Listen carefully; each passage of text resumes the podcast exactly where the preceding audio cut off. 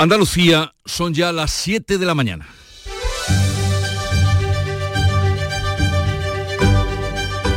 En Canal Sur Radio, La mañana de Andalucía con Jesús Vigorra.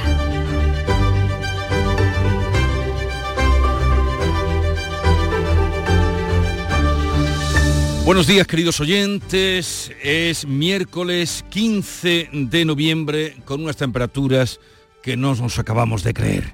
Y hoy a las 12 del mediodía comienza en el Congreso la sesión de investidura del presidente en funciones y candidato a la Moncloa, Pedro Sánchez. Se espera un tenso debate tanto dentro como fuera del hemiciclo. En la calle hay manifestaciones convocadas y el edificio está blindado. También hoy se espera que Sánchez explique con detalle la ley de amnistía que ha defendido contra propios y ajenos. Tras el último Consejo de Ministros, la portavoz en funciones, Isabel Rodríguez, ha asegurado que Sánchez cumplirá con sus anuncios. Lo que entonces dijo el presidente del Gobierno se ha cumplido y eso significa que lo que mañana diga el presidente del Gobierno será también lo que ocurra los próximos años en nuestro país. Por la tarde será el turno de los grupos que empezará con el líder del Partido Popular, Núñez Feijó, y Sánchez por primera vez confrontarán en el Congreso, porque en la investidura de Feijó de hace mes y medio, ustedes recordarán que Sánchez se dio su puesto a Óscar Puente. El Partido Popular anuncia que tratará de frenar la ley de amnistía y su portavoz Cuca Camarra acusa al PSOE de pervertir la Constitución para lograr la investidura. Lo que era inconstitucional en el año 2021 es inconstitucional en el año 2023. El Ministerio del Interior ha desplegado 1.600 policías para velar por la seguridad tras el llamamiento a rodear el hemiciclo durante el Pleno por los pactos del PSOE con los independentistas. Anoche se repitieron las protestas convocadas por Vox ante la sede del PSOE, en esta ocasión con graves insultos a las ministras socialistas. Por otra parte, el Gobierno cede a la petición de Puigdemont y le pondrá un escolta en Bruselas. Los sindicatos policiales se rebelan. El portavoz del SUB aquí en Andalucía, José Antonio Beat, ha expresado en Canal Sur Radio sus dudas sobre la ley que deben obedecer. Y si aquí la amenaza es haber eh, llegado a un acuerdo con el gobierno, pues la verdad que causa cierta zozobra, la verdad. Seguimos hablando de la ley de amnistía. El gobierno envía a la Comisión Europea esa ley y pide reunirse con los comisarios europeos. El ministro Bolaño se ofrece a viajar a Bruselas a explicar la ley, mientras la titular de justicia, Pilar Job, le dice al comisario Reinders que la amnistía es un asunto interno de España. La Junta, por su parte, prepara un recurso de inconstitucionalidad contra la ley de amnistía. El gobierno andaluz quiere que este 4 de diciembre recupere, se recupere el espíritu de defensa de la autonomía y la igualdad entre territorios. El portavoz del gobierno andaluz, Fernández Pacheco, advierte que utilizarán todos los medios a su alcance para frenar la ley y las desigualdades. Vamos a usar todos los recursos que estén a nuestra disposición, siempre con la ley y la Constitución marcando los límites. Ya en el panorama internacional sale de Gaza el segundo grupo de españoles evacuados. Son 74 personas las que han conseguido abandonar la franja este martes tras los 40 del lunes. España calcula que todavía quedan por salir otros 70. El ejército israelí lanza una operación militar de, eh, contra Hamas en el hospital de Al-Sifa, el mayor de la franja, incluso registrando los subterráneos.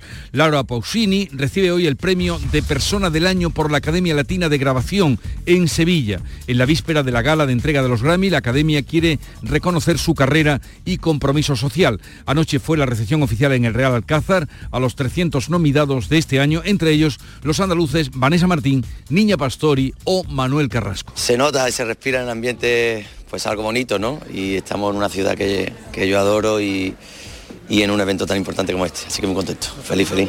Cielos. Ahora que me ha tocado a mí, ¿no? Estar en, en este lado, pues disfrutarlo, que creo que es lo que y lo que voy a hacer además.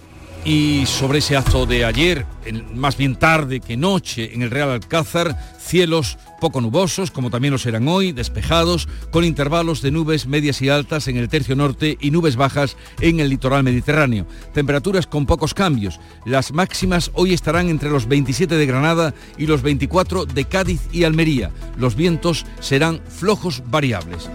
Y vamos a conocer ahora con un más detalle cómo viene el día en cada una de las provincias andaluzas. En Cádiz, salud, votaron.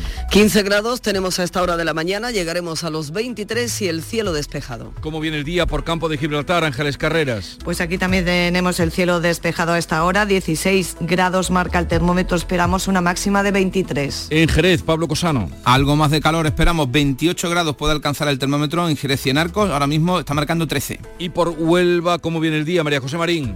Despejado hasta ahora tenemos 12 grados, alcanzaremos los 26. En Córdoba, Miguel Valle, Miguel Ahora Vallecillo. mismo do- Ese soy yo. Ese- mismo es que 12 me han grados. puesto Valle, Valle, digo, no, Valle, Vallecillo. Bueno, también, también suena bien. Digo que de momento 12 grados y pocas nubes. Hoy la máxima 26 con predominio de sol. ¿Qué se espera en Sevilla, Javier Moreno? Pues calor, Jesús, casi 27 grados, 26 en la capital, a esta hora tenemos 14 y está reabierta de momento la A4 en la campana, a la altura de la campana, en el kilómetro 489, pero atención porque está abierto, está habiendo cortes puntuales durante toda la noche porque se incendiaba un camión a la una de la mañana y están todavía los bomberos actuando en la zona. Málaga, María Ibáñez. A esta hora intensa niebla en todo el litoral malagueño, la capital, 14 grados de temperatura, alcanzaremos los 25. ¿Cómo amanece Jaén, Alfonso Miranda? Nos espera otro día de sol y moscas en toda la provincia jienense. Ayer 26 grados, que por cierto son 14 más de lo que sería normal en esta provincia para esta época del año. Alfonso, ¿vienes a saludar o para quedarte? Eh, como dicen los ciegos, todo eso hay que verlo. En Granada, Jesús Reina. Exactamente igual que ayer, 11 grados de temperatura en este momento, igual que ayer despejado el cielo, igual que ayer máximas previstas de 27. 27 en Granada, casi nada. Y en Almería, María Jesús Recio. Suben un poquito las temperaturas en las zonas de costa, 24 de máxima alcanzaremos en la capital, ahora tenemos eh, 14, el cielo despejado y en algunos puntos puede haber un poquito de niebla.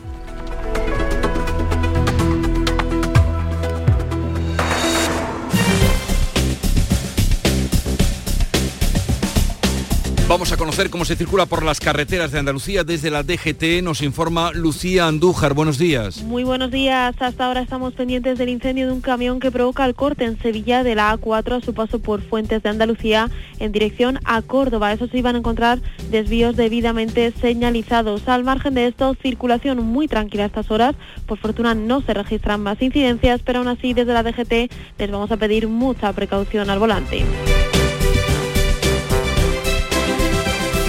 Son las 7, 7 minutos de la mañana.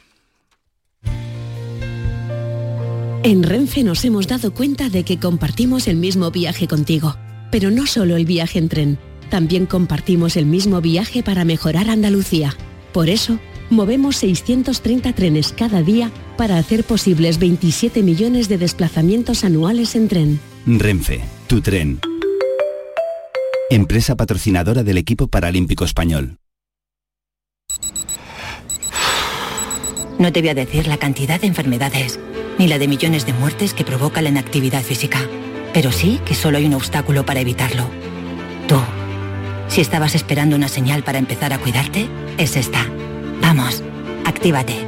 La salud se entrena. Ministerio de Cultura y Deporte. Campaña financiada por la Unión Europea Next Generation. Plan de recuperación. Gobierno de España. En Canal Sur Radio, la mañana de Andalucía con Jesús Vigorra. Noticias. A mediodía de hoy va a comenzar el pleno de investidura de Pedro Sánchez, el segundo intento de investidura de esta legislatura recién comenzada.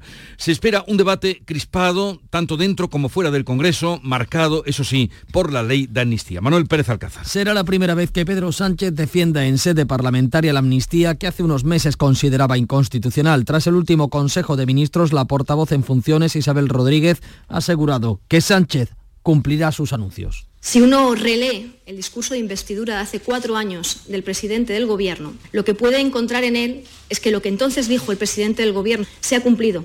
Y eso significa que lo que mañana diga el presidente del Gobierno será también lo que ocurra los próximos años en nuestro país. Por la tarde se producirá el debate con los grupos, comenzando con el popular Núñez Feijó. Será la primera vez que Sánchez y Feijó confronten en el Congreso. En la pasada legislatura, Feijó estaba en el Senado y en la investidura fallida del candidato del PP de hace mes y medio, Sánchez dejó la réplica a Óscar Puente. Feijó centrará su discurso en la idea de que hay un país más digno que su presidente. El PP se va a oponer a la tramitación de la amnistía en la mesa del Congreso y del Senado. Su portavoz Cuca Gamarra acusa al PSOE de pervertir la Constitución. Nos opondremos a la calificación de esta proposición de ley. Si desde el año 2021 no hemos cambiado nuestra Constitución, lo que era inconstitucional en el año 2021 es inconstitucional en el año 2023. Por sumar intervendrá Yolanda Díaz, que no dejará espacio a Podemos ni a los comunes. Vox, que este martes se ha querellado contra Sánchez, ha intentado la suspensión cautelar de este pleno. El jueves se votará la investidura de Pedro Sánchez, que previsiblemente saldrá aprobada al tener amarrados 179 apoyos. De ser así, prometería el cargo ante el rey el mismo viernes. De cara a esa sesión de hoy en el Congreso de los Diputados, el Ministerio del Interior ha desplegado 1.600 policías para blindar el entorno del Congreso de los Diputados ante el temor de protestas que de hecho están convocadas contra la amnistía. Nuria Durán. El dispositivo no tiene precedentes para un acto político. La tensión social lleva a la policía a extremar medidas. Interior moviliza a 1.400 antidisturbios, prácticamente la mitad de toda España.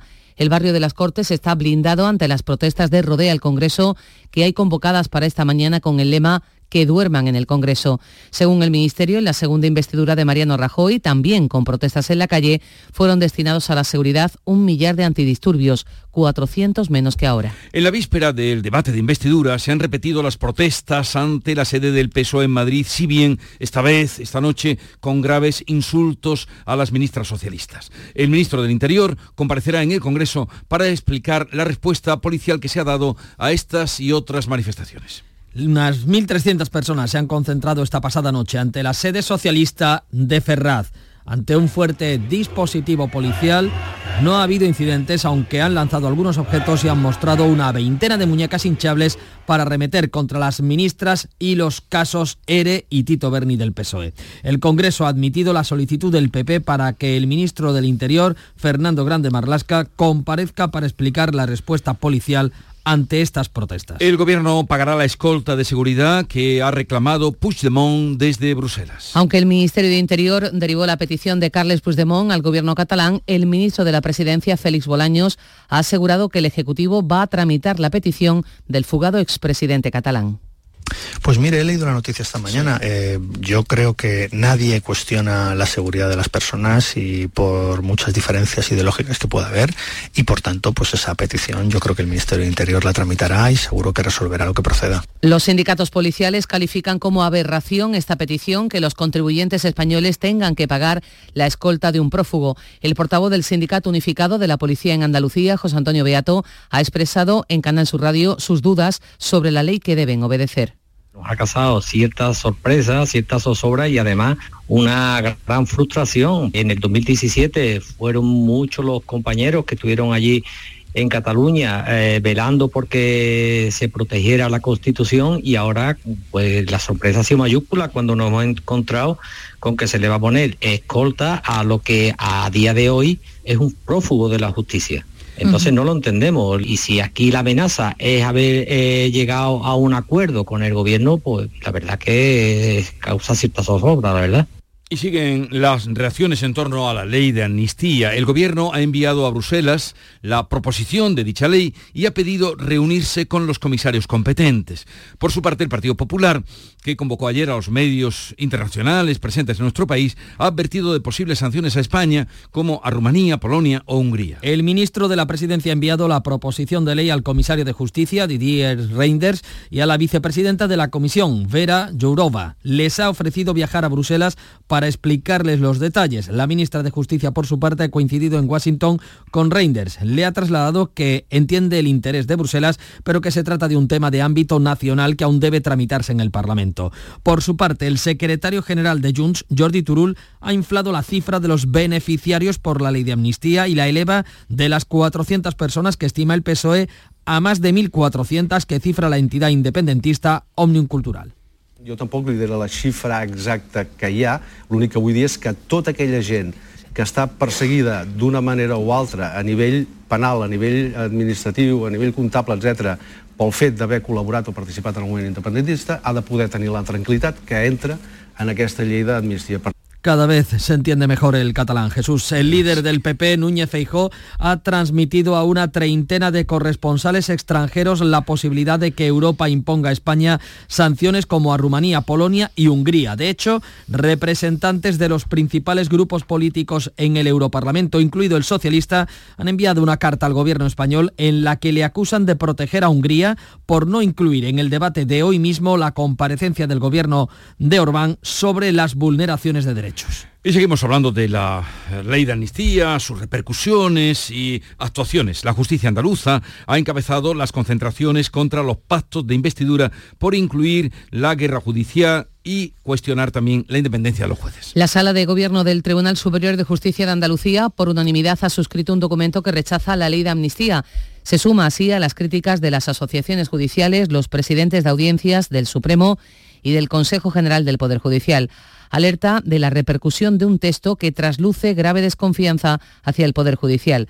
Jueces, magistrados, fiscales y letrados se concentrarán de nuevo hoy, ahora lo harán en Granada. Ayer lo hicieron los de Cádiz, Jaén y Sevilla.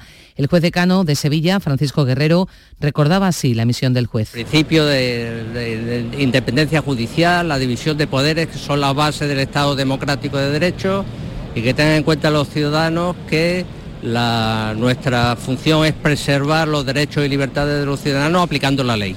La Oficina Antifraude y la Confederación de Empresarios de Andalucía, la CEA, se suman también a las críticas a los acuerdos de investidura.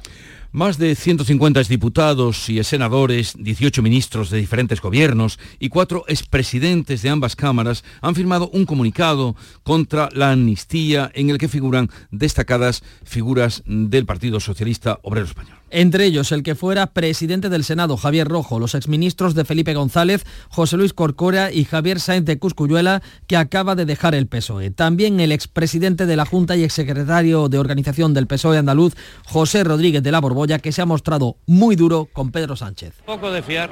Yo no iría con él a coger, ni a coger duro. Porque lo que no se puede hacer es cambiar de alma. Y esta gente están cambiando de alma en profundidad y están atacando a la integridad de una sociedad que estaba viviendo con tranquilidad y la están convirtiendo en una sociedad crispada y dividida. También suscriben el manifiesto los expresidentes del Congreso Jesús Posada y Federico Trillo y del Senado Esperanza Aguirre, los tres del PP. Entre los firmantes hay políticos del PP, PSOE, Ciudadanos, UCD, CDS y UPyD. La tensión entre Podemos y Sumar se cobra la dimisión de 13 dirigentes de la formación morada en Cataluña que firmaron un manifiesto de apoyo a la formación de Yolanda Díaz. En un comunicado explican que han tenido conocimiento de la apertura de un expediente y la suspensión cautelar de militancia por parte de la Ejecutiva de Podemos tras haber suscrito el pasado mes de junio un manifiesto a favor de la unidad con Sumar de cara a las entonces elecciones generales del 23 de julio. Al límite de la fecha establecida para la inscripción de las coaliciones para esos comicios, Podemos firmó, confirmó el 9 de junio que se integraba en Sumar. Y comienza hoy el Pleno del Parlamento Andaluz que mañana va a debatir las enmiendas a la totalidad del presupuesto de la Junta para 2024. Los tres grupos de izquierda pedirán la devolución de las cuentas que ascienden a 46.753 millones, eh, un 2,5% más que las de este año. El 62% es para gasto social. Prevén la creación de 53.400 empleos. Las enmiendas a la totalidad van a ser rechazadas y el presupuesto superará el primer trámite con la mayoría absoluta del PP. El último Consejo de Ministros, el celebrado ayer, antes de la investidura de Pedro Sánchez, reparte 1.100 millones de euros para gasto de las familias. En la última reunión del Gobierno, coincidiendo con el registro de la proposición de ley de amnistía, el Ejecutivo ha aprobado distribuir casi 1.100 millones de euros a las comunidades autónomas, dinero destinado a aliviar la economía de los ciudadanos. Con 188 millones, Andalucía será la comunidad que más dinero reciba. La inflación interanual de octubre se sitúa en el 3,8% en Andalucía, tres décimas más que la media nacional, mientras se modera ligeramente la escalada de los precios de los alimentos. La cesta de la compra sigue disparada, pero por primera vez en año y medio la subida de precios bajó del 10%. El avance de la tasa interanual se redujo un punto el pasado mes hasta el 9,5%. Según el Instituto Nacional de Estadística, se debe a la compensación del encarecimiento aumento de la, de la electricidad y del gas, también por el abaratamiento de los carburantes y la subida menos intensa de los alimentos. La Junta ha declarado de interés autonómico las obras para garantizar agua a las comarcas del Guadiato, Los Pedroches y Movízar. El Consejo de Gobierno ha aprobado una inversión de 16 millones eh, de euros, más de 16 millones 600 mil euros, que garantizará el suministro de agua potable a una población de 185.000 habitantes. La primera de las actuaciones declarada de interés general está diseñada para garantizar el acceso al agua potable a las comarcas de Guadiato y Los Pedroches, en la provincia de Córdoba, donde residen 85.000 personas. Llevan meses sufriendo graves efectos por la sequía. El objetivo de la actuación es mejorar los procesos de tratamiento para garantizar un suministro de agua de calidad a través del embalse y de la mejora de la estación de tratamiento de agua potable de Sierra Bollera. Los embalses andaluces, entre tanto, continúan ganando agua por cuarta semana consecutiva, pero muy lentamente. Según los datos del Ministerio, están al 19,3% de su capacidad. Por primera vez, los médicos andaluces podrán recetar ejercicio físico para combatir enfermedades. El plan Andalucía en forma llegará hasta el año 2030 y cuenta con un presupuesto de un millón de euros. El objetivo es prevenir y, y destinar el ahorro a otros servicios sanitarios. La medida de ejercicio de los adultos en Andalucía es de una hora a la semana y el objetivo es ahora que esa media llegue hasta las dos horas. Guerra de Oriente Próximo, un segundo grupo de 74 españoles y sus familiares han salido de la franja de Gaza y se encuentran en Egipto junto a los 40 que salieron el lunes. Quedan todavía en Gaza 70 españoles. España calcula que podría evacuar a nuestro país en los próximos días hasta 200 personas en avión desde el Cairo. Cantantes, artistas, productores y representantes del mundo de la música llenan ya en Sevilla eh, pues de caras, de personajes ante la gala que mañana se va a celebrar de los Grammy Latinos. Ayer tuvo lugar, bueno, ayer por la tarde, noche, un acto en el Real Alcázar y hoy será la entrega de Persona del Año a Laura Pausini. La fiesta continúa. 7, 21 minutos de la mañana. Nuestro sueño siempre ha sido mejorar la salud de las personas. Gracias a la inteligencia artificial lo estamos haciendo. Somos de la generación de los que sueñan y hacen. Con los fondos de la Unión Europea, miles de sueños como el de Raúl y Josefa, de la Fundación Canaria de Investigación Sanitaria, se están haciendo realidad. Entra en plan de recuperación.gov.es y haz el tuyo posible. Gobierno de España. Te estás perdiendo muchas cosas. No te quedes esperando a que pase algo Abre tus ojos para no perderte tu otro lugar en el mundo. Ven a Avis.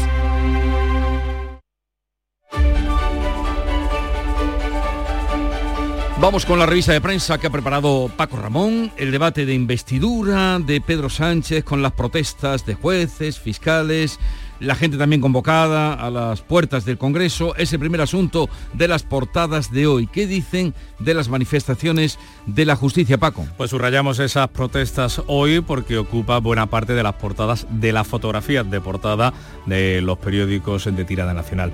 En el ABC leemos a la calle por el ataque del PSOE a la división de poderes. Magistrados y fiscales lamentan que los políticos controlen las resoluciones judiciales que se han dictado que, se han dictado. Junts insiste en que el pacto con los socialistas lleva implícito perseguir a los jueces que actuaron contra los golpistas del 1O. En el país, la lectura que hacen de esas movilizaciones con una eh, fotografía muy similar a la, de ABC, jueces en una inaudita protesta política. Jueces y magistrados se concentraron ayer para expresar su rechazo por el pacto de investidura entre el PSOE y Junts en distintas ciudades de Andalucía. La imagen, que igual que la, de, ABC, es la de Cádiz, también Salamanca. El Consejo General del Poder Judicial descartó tomar medidas contra los participantes pese a que la ley considera falta grave que los jueces censuren los actos de las autoridades. De ahí la coletilla de protesta política que incluye el país eh, a la hora de hablar de, en el pie de foto. La vanguardia eh, también lleva esa manifestación a su portada, jueces contra el pacto PSOE y Junts. Y editoriales, eh, ¿qué cuentan hoy los editoriales? Pues los editoriales ah, van pues, entre la investidura y entre lo que estamos viviendo estos días con la ley de amnistía. En el ABC, eh, sobre el asunto destacado de la jornada, eh, el titular de apertura es Sánchez impide que la Unión Europea interrogue a Hungría por su ataque a los jueces. Y esto le da pie, esa noticia de apertura le da pie al editorial que se titula Hungría parecidos razonables. En dice el diario de Que la presidencia española de la Unión Europea evita a Orbán un mal trago al impedir que el Consejo de Asuntos Generales debata la merma de derechos en el país del Este, en Hungría, y su férreo control de la justicia. Moncloa ha utilizado, señala ABC, recurrentemente a ambos países como ejemplos de gabinetes ultraderechistas y antidemocráticos. Se refiere a Hungría y también a Polonia. Y ha equiparado en numerosas ocasiones a la oposición de PP o Vox con las formas y maneras de los dirigentes de esos países. Lo extraño, dice ahora ABC, es que ahora Pedro Sánchez pretenda proteger a Hungría. En el país eh, coge eh, la información mm, con la previa de la investidura. Sánchez afronta la investidura en un ambiente de alta tensión. Unos 1.600 policías blindan el Congreso ante el temor a protestas. No hay editorial sobre este asunto, sí una tribuna del catedrático de Ciencia Política en el diario El País, en de Sánchez Cuenca, que se titula A pesar de la derecha, donde dice que resulta una impostura que la oposición al nuevo gobierno se vista de resistencia constitucional cuando la única única amenaza, subraya, única amenaza a la democracia procede de quienes no aceptan la legitimidad de una amplia mayoría parlamentaria. Y explica la reacción virulenta de esos días, dice, en el orgullo herido del nacionalismo español. En el diario El Mundo, mm, el titular de apertura es Johnson ya amenaza a los jueces antes de investir a Sánchez. Les advierte que tendrán que aplicar la amnistía a los casos polémicos. El partido de Puigdemont se jacta de haber redactado la mitad de la ley. No se refiere exclusivamente a este asunto en su editorial, que eh, se coge la vertiente más económica de las consecuencias que puede tener lo que está pasando en España, una inestabilidad política que ahuyenta la inversión. Es el título del pequeño editorial de, del Mundo, donde dice que la renuncia de la naviera ítalo-suiza MSC a dos proyectos previstos en el puerto de Valencia no puede deslindarse de las consecuencias que la inestabilidad política tiene sobre las empresas ni de las dificultades para atraer inversión cuando las apuestas públicas no están claras. Y es que la naviera MSC ha paralizado mil millones de euros en la nueva terminal portuaria valenciana. Y cerramos el repaso de titulares con la razón, el paraguas de la Unión Europea como último recurso. Todos los ojos se han vuelto hacia el escudo protector de la Unión Europea como último recurso, dice, de defensa de un modelo democrático occidental. ¿Alguna viñeta que hoy te haya llamado la atención? Pues me voy a quedar otra vez hoy con la de Miki Duarte en el diario de Sevilla, en el grupo Yolí, sobre la amnistía. Es una viñeta dividida en seis cuadros, eh, donde comienza... Eh, diciendo el presidente del gobierno la amnistía es ilegal, es inconstitucional. Le sigue la vicepresidenta, creo que es María Jesús Montero, la ministra de Hacienda, la andaluza. Como este gobierno respeta y defiende la Constitución, no va a haber amnistía. Después eh, la ex ministra mm, de eh, la ministra también andaluza eh, la amnistía no es planteable en un Estado constitucional democrático, Carmen Calvo, también haciendo alaracas el ministro de Cultura, eh, el catalán eh, Miquel Iceta, no va a haber amnistía, no va a haber amnistía, repitiendo, y por último, la amnistía no está reconocida en nuestro ordenamiento jurídico, lo que dice el ministro del Interior y juez Marlasca. La última viñeta es para Pinocho afligido, yo así no puedo, demasiada competencia. 7.28 minutos de la mañana. Hola, amigo Nicolás. Hola, Baltasar, Gaspar, Melchor. He estado ayudando en las tiendas MGI y ahora necesito vuestra ayuda para repartir todos los juguetes. En MGI, los juguetes de primeras marcas están a 10, 15 y 20 euros. Cuenta con nosotros, amigo Nicolás. Nosotros también te necesitaremos. En tiendas MGI nos dan mucho trabajo.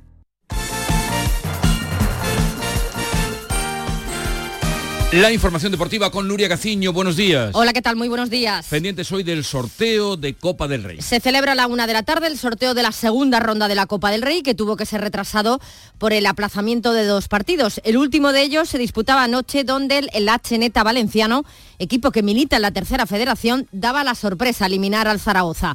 En el sorteo de hoy habrá siete equipos andaluces, cuatro de primera, como son Cádiz, Almería, Betis y Sevilla, y tres de Primera Federación, Linares, Antequera y Málaga. Sigue sin entrar eh, los equipos de la Supercopa de España sigue siendo a partido único en el campo de inferior categoría y los equipos de tercera y segunda federación tienen asegurado enfrentarse a un primera. Las fechas de esta tercera eliminatoria coopera serán la semana del 5, 6 y 7 de diciembre, es decir, la del puente, la fecha del puente. Y la selección española de fútbol ya está en Chipre. La expedición del combinado nacional llegaba anoche a Limasol, donde mañana le espera Chipre en un nuevo partido clasificatorio para la Eurocopa del próximo verano. Siguen siendo dudas los tocados Gallá y Ferran Torres, ausentes de momento los dos entrenamientos que lleva realizados la selección. Ausencias importantes hubo ayer también en la reunión celebrada en Madrid entre entrenadores y árbitros. Sorprende que no acudieran a la cita, por ejemplo, Rafa Benítez, entrenador del Celta, que es de los que más se está quejando por las decisiones arbitrales, ni tampoco apareció Pellegrini. Sí fueron a la reunión previa de entrenadores Ancelotti y Simeone pero después no se dignaron a charlar con los colegiados. Además, el Jaén Paraíso Interior juega hoy en Murcia en el Pozo, ante el Pozo a las 8 de la tarde, tras haber quedado emparejado con el Barcelona en una de las semifinales de la Supercopa de España de Fútbol Sala que se va a celebrar en el Olivo Arena de Jaén los días 6 y 7 de enero. Andalucía son las 7 y media de la mañana. En Canal Sur Radio, La mañana de Andalucía con Jesús Vigorra. Y a esta hora vamos a repasar en titulares las noticias más destacadas que les estamos contando esta mañana. Lo hacemos con Nuria Durán. Pedro Sánchez busca su investidura hoy y mañana en el Congreso. A partir de las 12 el candidato socialista interviene en el Congreso. Por la tarde será el turno de los grupos de mayor a menor, empezando por el PP. Interior ha desplegado 1.600 policías para velar por la seguridad tras varios llamamientos en redes sociales a rodear el hemiciclo durante el Pleno en protesta por los pactos del PSOE con los independentistas. El Gobierno envía a Bruselas la ley de amnistía y pide reunirse con los comisarios europeos. El ministro Bolaño se ofrece ahora para viajar a Bruselas y explicar el contenido de la proposición de ley socialista, mientras la titular de Justicia, Pilar Job, responde al comisario Reinders que la amnistía es un asunto interno de España. Feijo traslada a la prensa internacional la posibilidad de que Europa sancione nuestro país como a Rumanía, Polonia y Hungría. La Junta está preparando un recurso de inconstitucionalidad contra la ley de amnistía. También han anunciado que van a apelar al Tribunal Constitucional los gobiernos de Murcia, Castilla y León y Baleares. Además, el Tribunal Superior de Justicia de Andalucía rechaza por escrito la amnistía. Denuncia la trascendencia jurídica del acuerdo entre PSOE y Junts. Guerra en Oriente Próximo sale de Gaza el segundo grupo de españoles evacuados. Son 74 personas las que han conseguido abandonar la franja este martes tras los 40 del lunes. España calcula que todavía quedan por salir otras 70. El ejército israelí lanza una operación militar de eh, una operación militar contra Hamas en el hospital de Al-Chifa, el mayor de la franja. Laura Pausini recibe hoy el premio de Persona del Año por la Academia Latina de Grabación. En la víspera de la gala de entrega de los Grammy, la Academia quiere reconocer la carrera militar, la carrera musical y el compromiso social de la cantante italiana.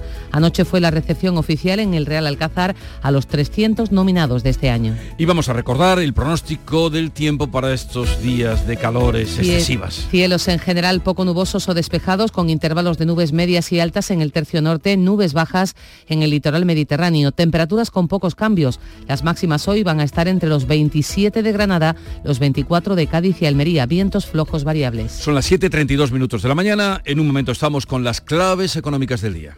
Concede controlar tus gastos. Con la financiación Agrupa de Cajamar ha llegado el momento de agrupar todos tus préstamos y créditos en un solo pago mensual. Utiliza nuestro simulador y descubre cómo quedaría tu agrupación. Consulta nuestra web, apartado financiación o en nuestras oficinas. Financiación otorgada por GCC Consumo. Cajamar Consumo. Cajamar. Distintos desde siempre. Este es Mario, entrenando duro como siempre. Tiene un promedio de 20,6 puntos 5 rebotes y 8 asistencias. Creo que no me dejo nada. Ah, sí, va en silla de ruedas. Pero eso, ¿a quién le importa? En el deporte, que lo que importa, importe. Consejo Superior de Deportes, campaña financiada por la Unión Europea Next Generation, Plan de Recuperación, Gobierno de España. A ver esa foto, de ti patata. ¡Hijolusa! En el supermercado, dale la vuelta al envase y encuentra nuestra marca para garantizarte una gran calidad en tu mesa. Patatas Hijolusa. Amamos las patatas. Empresa colaboradora del Plan 2030 de apoyo al deporte de base. Las claves económicas con Paco Bocero. Paco, buenos días. Buenos días, Jesús. ¿Qué tal? Bien, bien. Esperando que tú nos cuentes la actualidad económica. A ver, ¿qué has encontrado por ahí? Pues mira, nos vamos a irnos hoy, ya que, que, tenemos tanta atención política en nuestro país, nos vamos a dar un salto a Inglaterra, que por cierto, no con The Guardian, sino con The Economist. Y es que eh, empieza la temporada, ya sabes, de esos reportajes que nos dicen las 10 cosas que van a pasar el año que viene, que invariablemente de esas 10 cosas que van a pasar sí. apenas acaban pasando dos o tres, pero siempre tiene su curiosidad. Y en esta ocasión habla Tom Standish, del World Head de The Economist, de esas 10 cosas que van a suceder. Y precisamente con la actualidad de hoy en, nuestro país, mira, él nos habla de que el rapidísimo progreso que está haciendo la tecnología, el rediseño de recursos energéticos y el, eh, la adopción, el, los coches eléctricos hasta el tratamiento de la obesidad y habla de este mundo que corre tan absolutamente rápido. Y hay un dato perfecto para hoy. Y es que el año que viene va a haber más de 70 elecciones en 70 países que agrupan a 4.200 millones de personas. Por primera vez más de la mitad de la población mundial va a estar el año que viene votando. Por cierto, da un detalle final muy bueno. Uh -huh. Si bien hay más votaciones que nunca, no necesariamente hay más democracia. Y ahora, y ahora nos vamos sí, con las claves. Vamos a las claves, cuéntanos. Pues mira, eh, la principal cita económica de hoy que va a estar en Bruselas y es que la Comisión Europea va a presentar sus previsiones macroeconómicas de otoño. Eh, recordemos que la última, que se hicieron en septiembre, que correspondieron a verano, se revisaron a la baja, en especial las de la zona euro, dejando el crecimiento para este año en el 0,8% y en el 1,3% en 2024. Y que las referidas a nuestro país eran sensiblemente superiores un 2,2 este año y un 1,9 el próximo. Sin embargo, hoy vamos a conocer con toda probabilidad nuevas rebajas en el continente y posiblemente algunas décimas para la economía española, en línea además de lo que ha ido sucediendo en las últimas semanas. De hecho, ayer Eurostat publicó el último dato definitivo de este año y confirmó la contracción de una décima en la eurozona. Y es que la debilidad de la economía europea se ha ido haciendo patente, especialmente en este segundo semestre. Así lo hemos ido viendo, lo hemos ido viendo los indicadores adelantados de actividad y así pues seguramente lo va a anunciar Paolo Gentiloni, el comisario de Economía. Muy bien. ¿Y qué más tenemos para hoy? Bueno, pues mira, eh, tenemos unos... Datos, ¿no? Sí, Paco, tenemos comunicación. Bueno, parece que hemos perdido la comunicación. Sí, Paco. Pues yo no oigo. Sí, pero yo sí te oigo a ti. Así que cuéntame. Bueno, algún problema se nos ha trabado. Y bueno, pues mira, tenemos unos datos de 2021 publicados ayer por el Banco de España que son muy significativos. Y es que uno de cada cuatro hogares tuvo más gastos que ingresos y de ellos más de la mitad financiaron la diferencia con ahorros. Y atención, la segunda fuente de financiación más importante para equilibrar los presupuestos domésticos fue el crédito informal, que es el que proveen amigos empleadores, un recurso al que se acogieron uno de cada tres. Recuerda que hablamos del crédito informal a la hora de la suscripción de nuevos préstamos hipotecarios hace unos días. Y ya para finalizar, ya que hablamos de ingresos, según la agencia tributaria, el salario medio anual en España el año pasado fue de 22.781 euros, lo que supuso un incremento del 5,9 frente al de 2021 y se trató del mayor incremento de los últimos 15 años, aunque todavía lejos del 7,3 que subieron los salarios en 2007, el año antes de la crisis financiera. Y efectivamente hay que contar con la inflación. En el 2022 cerró en el 5,7, pero la media del año fue del 8,3, la más alta en los últimos 36 años. Son datos que hablan por sí solos. ¿Me escuchas ahora, Paco? Debemos tener un problema. Eh, pero en fin, aquí concluye las claves económicas de hoy con ese dato de la inflación que cerró con un 5,7%, eh, la media del año 8,3% y la más alta de los últimos 36 años, como nos apuntaba Paco Vocero. Son las 7.38 minutos de la mañana. Asegurarte en Montepío es muy diferente a hacerlo en otras compañías. Es como formar parte de una gran familia que lleva cuidando de los suyos más de 100 años. Descubre nuestras soluciones en salud, decesos, jurídico, retirada de carnet y mucho más, siempre a los mejores precios. Visita montepíoconductores.com. Montepío lo tiene cubierto.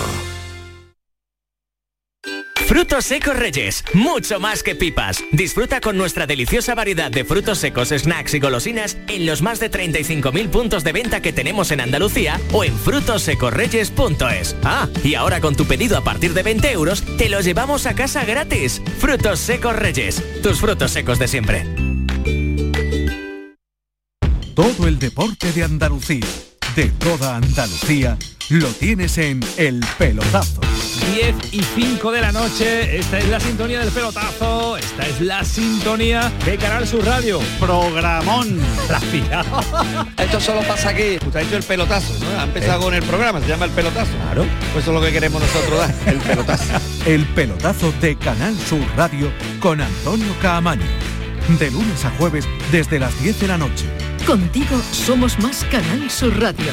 Contigo somos más Andalucía.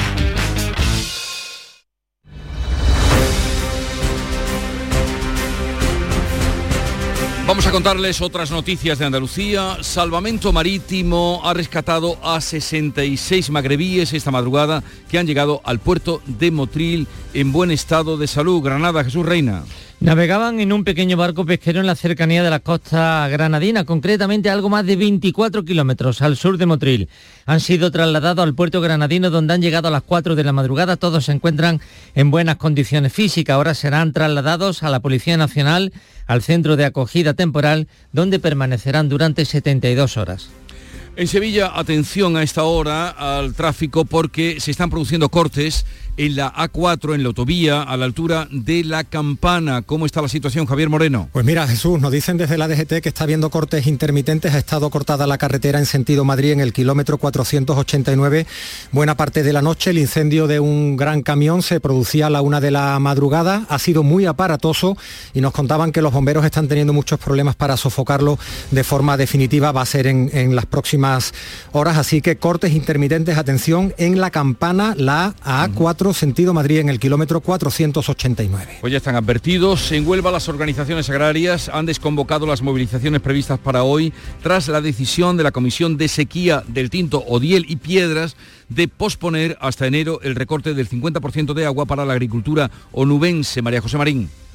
De momento los agricultores se quedan como están, con el recorte del 25% en el agua para regadíos y aunque han suspendido el paro de hoy, mantienen su reivindicación sobre las infraestructuras hídricas. Este aplazamiento del ahorro del 50% es fundamental para la campaña de los frutos rojos, sobre todo para la fresa que acaba de empezar, como apunta Félix Sanz, secretario general de Asaja en Huelva. Iba a ser un problema para los, para los agricultores que se encuentran al inicio de la campaña y iba a suponer un problema grave.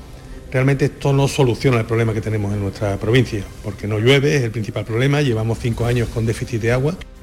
Las lluvias de las últimas semanas han dejado las reservas de esa cuenca rozando el 60%. El PP acusa al PSOE de organizar un escrache en las inmediaciones de la casa del nuevo alcalde del municipio de Chercos, es un municipio de Almería que no llega a los 300 habitantes, eh, un escrache al nuevo alcalde tras ser elegido. José Antonio Torres tiene 98 años y tuvo que ser atendido en el centro de salud. El PSOE niega estas acusaciones. El presidente de la Junta ha enviado un mensaje de apoyo al nuevo regidor, María Jesús Recio.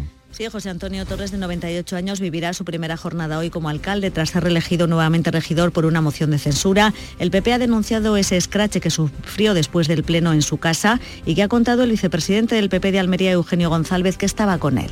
Cuando acompañamos al alcalde José Torres Sáez a su casa, un grupo de personas encabezado por la que era hasta ese momento la teniente de alcalde, hija del anterior alcalde socialista, pues, eh, con insultos, con pitidos y tal, hemos dejado al alcalde en su casa y al poco tiempo se encontró indispuesto Fue atendido en el Centro de Salud. El PSOE ha negado este escrache dice que distintas ideologías se manifestaron por lo que llaman tráfico de voluntades. El presidente de la Junta, Juanma Moreno, ha calificado en redes sociales de acoso despreciable lo ocurrido. Chercos tiene 300 vecinos, 5 partidos políticos y 7 concejales.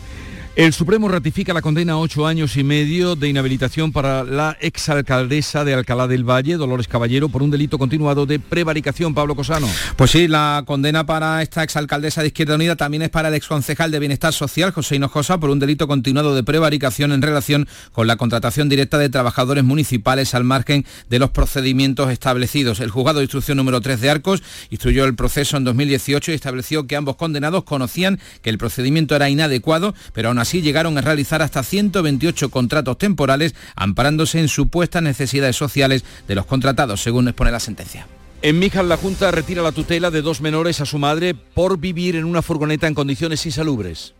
Los servicios sociales municipales del Ayuntamiento de Mijas hacían seguimiento de esta familia desde el año pasado y han determinado que la madre no garantiza la protección y el cuidado de sus pequeños y que esa situación será de forma continuada. Vivían acampados en una zona terriza, en una furgoneta y en condiciones de insalubridad y sin atención sanitaria. No estaban escolarizados. Los menores han sido trasladados a un centro de protección dependiente del gobierno andaluz. Un aceite de oliva virgen extra sudafricano ha sido el mejor, considerado el mejor del mundo. Por primera vez en ocho ediciones el premio no recae en un aceite español o italiano. Sin embargo, del top 100 figuran un total de 61 virgen extra españoles, de los cuales 27 son de Jaén. Alfonso Miranda. Vayamos por partes. El mejor aceite de oliva del mundo se llama de rústica coratina. Está ubicado en una finca al sur de Sudáfrica, equidistante entre Cabo Verde y también en concreto con la localidad de Puerto Elizabeth. Es una finca que se dedica también al oleoturismo y llevan realizando aceite prácticamente 12 años. Por cierto, que el segundo mejor aceite de todo el mundo es de aquí, de Baeza, de la provincia de Jaén. O sea que salvamos la honra. Bueno, el año pasado fuimos el mejor aceite del mundo, este año es el segundo y el tercero, con lo cual estamos igual. En fin, pero no podemos dejar de mirar ah, hacia los que nos van pasando. Llegamos así a las 7.45, 8 menos cuarto de la mañana, tiempo para la información local. Atentos. En la mañana de Andalucía de Canal Sur Radio, las noticias de Sevilla. Con Javier Moreno. Saludos, ¿qué tal? Buenos días. Laura Pausini es la gran protagonista del día en los Grammy Latinos. La cantante italiana va a ser reconocida como persona del año por la Academia Latina de Grabación. Hoy de nuevo, fiestas privadas y el colofón del concierto de Juan Magán en la Plaza de España y de Aitana en Antic. Ayer fue la recepción oficial en el Alcázar a los 300 nominados. Los 10 nuevos talentos actuaban después en la antigua fábrica de artillería, acto conducido por David Bisbal.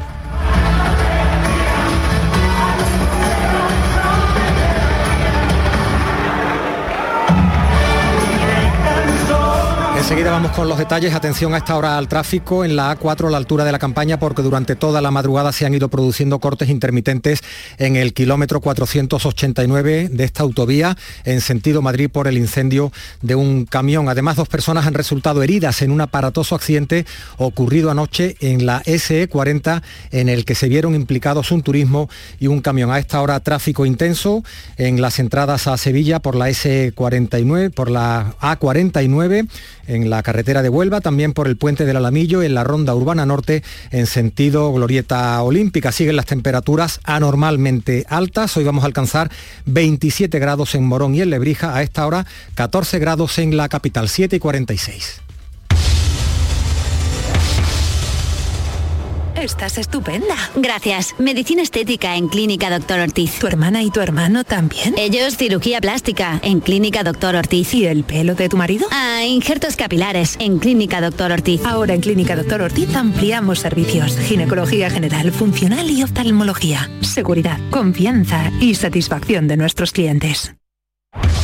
En Canal Sur Radio, las noticias de Sevilla. Laura Pausini, decíamos, es la gran protagonista del día en los Grammy Latinos. La cantante italiana va a ser reconocida como persona del año por la Academia Latina de Grabación. Lo hace por su carrera musical, también por su compromiso con causas de justicia social como la igualdad para el colectivo LGTBI. En todas las partes que voy eh, viajando en el mundo, me presentan como la italiana más, no sé, española, argentina, mexicana, o sea, yo soy realmente muy afortunada de poderme definir así, la italiana más latina del mundo. En la agenda del día se suceden hoy de nuevo los eventos, varias fiestas privadas, también colofón del concierto de Juan Magán en la Plaza de España y de Aitana en en Antic. Ayer decíamos era la recepción oficial y Renfe sepan que ha previsto un refuerzo de los trenes de cercanías hasta Fibes para facilitar el acceso a la celebración de los Grammy tanto esta tarde como mañana con el mismo horario. Habrá siete trenes especiales que permitirán enlazar con Santa Justa en un tiempo de viaje de siete minutos. Y el Guadalquivir va a ser este año el centro de la programación navideña de Sevilla. Se va a proyectar un espectáculo audiovisual en el entorno del puente de Triana, denominado Navigalia. Van a ser tres pases diarios instalándose unas gradas que van a tener un aforo de 12.500 personas. Va a sumar casi 38.000 personas al día. El alumbrado navideño se va a encender el día 2 de diciembre en 287 calles de la ciudad. Se va a iluminar los puentes sobre el río, también la Plaza de San Francisco. Allí se instalará un escenario para coros de campanilleros y bandas de música. El alcalde de Sevilla, José Luis Sanz, espera que Sevilla se convierta en un referente de las celebraciones. Ha explicado además que con la recuperación del mapping en el río se pretende descongestionar el centro. Desde los bajos de la calle Betis hasta el mismo muelle de la Sal, pasando por las por espectaculares pantallas de agua generadas sobre la lámina de superficie de la superficie del río hasta el puente de Triana. El objetivo de este de convertir al río también en, centro de la Navidad sevillana es el eh, descongestionar el centro de Sevilla. Otras actividades programadas son conciertos en el Alcázar, organizados por el Conservatorio de Sevilla, o la recreación en Fibes de un pueblo de Laponia. Y vamos con otros asuntos. Concentración ayer de jueces, fiscales y letrados ante la Audiencia Provincial de Sevilla para mostrar su desacuerdo con la ley de amnistía pactada entre el PSOE y Junts. Denuncian que pone en riesgo la separación de poderes, como señala el juez decano de Sevilla, Francisco Guerrero principio de, independencia judicial, la división de poderes, que son la base del Estado democrático de derecho, y que tengan en cuenta los ciudadanos que nuestra función es preservar los derechos y libertades de los ciudadanos aplicando la ley.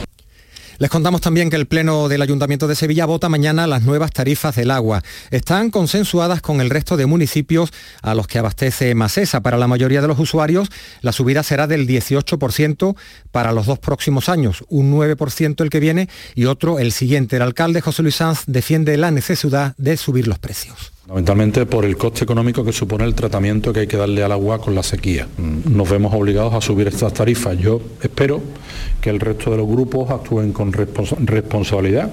Eh, nosotros acabamos de llegar al gobierno de Macesa. Nos hemos encontrado una empresa que arrastraba 8 millones de euros de déficit. De la actualidad municipal les contamos también que el Ayuntamiento de Sevilla ha firmado el convenio con la Orden Dominica para la cesión del compás de San Jacinto. El espacio se va a destinar a uso público, de modo que el Ayuntamiento se va a ocupar desde ahora de su conservación, en especial del ficus. Llegamos así a las 7 y 51 minutos de la mañana. Cuando decides hacer las cosas como nadie, ocurren cosas asombrosas, como unir la tecnología híbrida líder de Toyota y un diseño rompedor en un SUV. Toyota CHR Electric Hybrid, con sistema multimedia Toyota Smart Connect con servicios conectados gratis. Estrena la hora sin esperas. Lo extraordinario se hace de frente. Te esperamos en nuestro centro oficial Toyota y Paljarafe en Camas, Coria del Río y en el polígono Pisa de Mairena. La psicología cuida de ti, en la escuela, en el trabajo, en tus relaciones con la familia y con los demás, en tus problemas y conflictos, en la adaptación a las etapas de tu vida donde haya una persona, estará la psicología para superar dificultades y desarrollar tus potencialidades. Siempre un profesional de la psicología. Es un mensaje del Colegio Oficial de Psicología de Andalucía Occidental. Las noticias de Sevilla. Canal Sur Radio. Primer paso para declarar Alcalá de Guadaira como municipio de gran población. La Comisión de Justicia del Parlamento andaluz ha aprobado por unanimidad la solicitud que había promovido el Ayuntamiento, un trámite que debe refrendar ahora el Pleno de la Cámara Autonómica. Alcalá supera los 75.000 habitantes requeridos, ya que actualmente tiene 77.000. Cumple también con circunstancias económicas y sociales que son necesarias para este trámite. Según la diputada socialista Adela Castaño, el paso va a permitir una administración más cercana a los Que la nueva organización municipal tendrá beneficio para los vecinos y vecinas de Alcalá. Como municipio de gran población, Alcalá contaría con una división territorial por distrito, lo que supondrá una gestión municipal más cercana y con mayor participación vecinal y social en la toma de decisiones. Una vez que la iniciativa se apruebe en el Pleno Parlamentario, el Ayuntamiento de Alcalá tiene un plazo de seis meses para adaptar sus normas de organización a la figura de municipio de gran población. Y el Consejo de Gobierno ha tomado conocimiento de la inclusión el pasado 26 de octubre del paisaje cultural de Carmona en la lista indicativa del Patrimonio Mundial de España. Es el paso previo a la presentación de su candidatura a Patrimonio Mundial ante la UNESCO. A esto se ha referido así el consejero de Cultura de la Junta, Arturo Bernal. El Centro Histórico de Carmona, declarado de bien de interés cultural, es representativo de la arquitectura y del trazado urbanístico que, digamos, diferentes culturas, diferentes eh, civilizaciones habían plasmado una forma de hacer, de una forma de construir, y este, este Centro Histórico de Carmona lo recoge y se vislumbra de forma perfectamente clara. Y la actualidad del deporte, Antonio Camaño, ¿qué tal? Buenos días. Hola, ¿qué tal? Muy buenos días. La renovación de Isco Alarcón por el Betis está cada vez más cerca. Las últimas informaciones apuntan a un acuerdo muy cercano entre ambas partes para firmar un nuevo contrato hasta el año 2026. El jugador, por su parte, estaría predispuesto a firmar esta renovación y en principio no debería haber problema alguno para que Isco se convierta en referencia verde y blanca no solo en los próximos meses, porque lo está haciendo, sino también en los próximos años. Y el Sevilla, ojo a este dato, va a llegar a los dos meses sin ganar en la liga, porque el 26 de septiembre fue el último día que el sevillista vio ganar a su equipo. Fue en Nervión, todavía lo entrenaba Mendilibar y un 5-1 contra el Almería fue la última alegría en forma de victoria del aficionado del Sevilla. Va a llegar el equipo de Nervión el próximo 26 de noviembre a San Sebastián sin saber lo que es sumar de tres en tres. Y este miércoles comienzan los actos de culto por el 450 aniversario de la hechura del Cristo de Burgos, entre otros el traslado el día 1 de junio del año 2024 del próximo año a la Plaza de San Francisco con motivo de la Santa Misa Estacional. El cartel de esta conmemoración representa la imagen del Cristo sin cruz sobre un fondo rojo. El autor es Chema Rodríguez una imagen que se convierte en icono de la Semana Santa de Sevilla sin ser de Sevilla, porque es la imagen del Cristo que trajeron los de Burgos, parece abrazarse al icono de la cristiandad de esta ciudad, que no procede de la religión católica, sino que y hoy se va a dar a conocer el resultado de las obras de rehabilitación de la parroquia del Sagrario. Se ha previsto que reabra sus puertas el próximo 23 de noviembre. Escuchas La mañana de Andalucía con Jesús Vigorra. Canal Sur Radio. Aquadeus, el agua mineral natural de Sierra Nevada, patrocinador de la Federación Andaluza de Triatlón, les ofrece la información deportiva.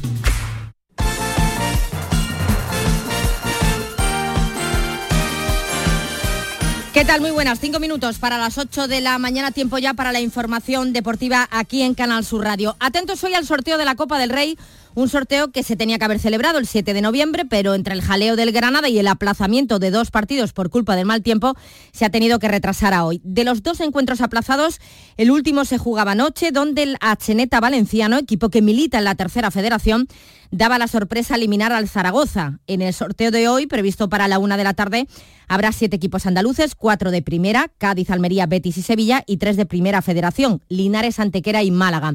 Siguen sin entrar los equipos de la Supercopa de España, es decir, Real Madrid, Barcelona, Atlético de Madrid y Osasuna. Sigue siendo a partido único en el campo de inferior categoría y los equipos de tercera y segunda federación tienen asegurado enfrentarse a un primera. Las fechas de esta tercera eliminatoria copera serán la semana del 5, 6 y 7 de diciembre. De momento no estará el Granada, que como saben fue eliminado por alineación indebida de su portero Adri López en el partido frente al Arousa.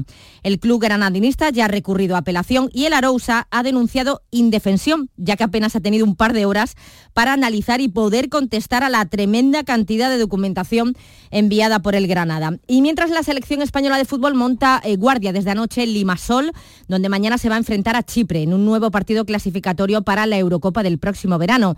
El objetivo ya está cumplido, así que ya hay que aspirar a cotas mayores. Uno de los que se ha venido arriba es Íñigo Martínez, que sí ve posible ganar la Eurocopa. Y el objetivo siempre es el ganar, hacer un buen papel y levantar lo que todos queremos levantar. Pero no tengo ninguna duda de que estamos capacitados para, para ganarla y bueno, pues el objetivo es ese. ¿Y por qué no, no? ¿Por qué no soñar el ganar eh, ese torneo? Seguro que es más posible que España gane la Eurocopa a que entrenadores y árbitros se pongan de acuerdo. A pesar de las muchas e importantes ausencias que hubo en la reunión celebrada ayer en Madrid, el presidente de los colegiados Medina Cantalejo se mostraba satisfecho Hoy han venido muchos entrenadores, han venido todos los hábitos de primera y repito, ha sido muy cordial, ha sido muy positiva y sobre todo porque escuchas cosas que a lo mejor tú desconoces. Eh, a mí lo que más me llama la atención es esa petición de los entrenadores que haya un poco más de apertura, de empatía y de comunicación por parte de los árbitros y me parece bien. Y uno de los puntos que más se discutió es lo que tardan los clubes en pagar los finiquitos a los técnicos. Protagonista anoche en el pelotazo fue Caparrós, ex del Sevilla, entre otros equipos, que resaltó la importancia de que haya más solidaridad por parte de los entrenadores de primera pero que hay un montón de entrenadores, de entrenadores que eso sí, que los técnicos de la primera división tenían que tener solidaridad con el resto de los compañeros y hacer fuerza a la federación para que lo que está recogido en lo que son los, los estatutos de la federación del colegio de entrenadoras se cumpla al 100%. Nada más que eso, que se cumplan. Destaca sobre todo la ausencia de Rafa Benítez, entrenador del Celta, que es de los que más está quejando por las decisiones arbitrales últimamente. Tampoco apareció Manuel Pellegrini. Sí fueron a la reunión previa de entrenadores Ancelotti y Simeone, pero después no quisieron estar presente en la charla con los colegiados. En fin, después que no se quejen tanto.